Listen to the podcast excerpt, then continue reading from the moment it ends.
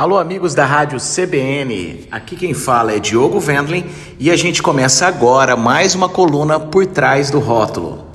Bom, hoje a gente está fazendo uma coluna à distância. Estamos aqui em Campo Grande, estou aqui no território do vinho.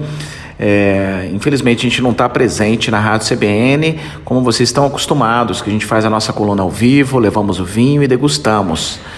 É, mais uma vez, parece que a gente está passando aí por uma onda é, não só da, da Covid, né, com, a, com essa Omicron, com a variante Omicron, que graças a Deus é menos letal do que qualquer uma outra, porém ela é bem mais contagiosa. Além disso, os casos aí é, de doenças pulmonares e de gripes e enfim, e da H1N3 que está contaminando bastante gente, é, todos, né, a diretoria, o pessoal da CBN é, achou mais pertinente e a gente concordou também que era melhor a gente manter esse distanciamento até que as coisas voltem ao normal. Pode ser que na próxima semana a gente também continue falando à distância e torcendo para que logo logo a gente se encontre para poder fazer aquela degustação ao vivo.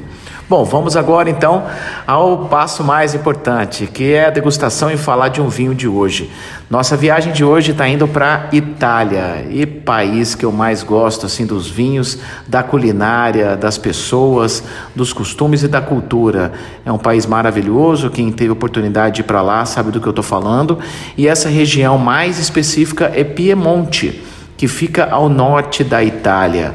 Eu fiz uma viagem que eu passei praticamente por todas as regiões de Piemonte e essa daqui também é uma região que me chamou muita atenção que é Asti. Asti ela é muito famosa, algumas pessoas já ouviram falar daquele espumante Asti, que ele é levemente gaseificado, normalmente ele tem um teor de, é, de, de, açúcar um pouquinho mais elevado, mas que vai bem no dia a dia, até como sobremesa, enfim. Ele é muito próxima de Alba. Alba também em Piemonte é onde vem as trufas, os famosos tartufos, Bianco e Nero. Esse vinho aqui é da Tenuta La Meridiana, que ela está na principal região ali ao sul, 20 quilômetros de Haste, e a uva é a Barbeira.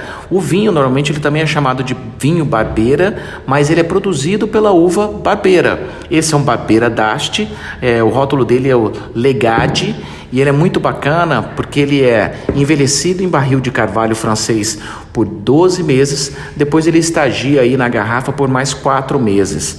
É, esse daqui ele é 100% barbeira e com esse processo todo aí de envelhecimento no barril mais na garrafa, ele traz bastante elegância para o vinho, é, um pouco de potência né, da própria uva, que ele é uma uva que ela tem um pouco mais de tanino, porém na coloração você não verifica isso.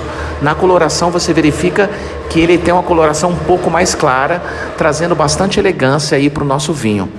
Bom, essa foi a nossa dica de hoje. Ele vai muito bem com qualquer prato que a gente pensar em Piemonte.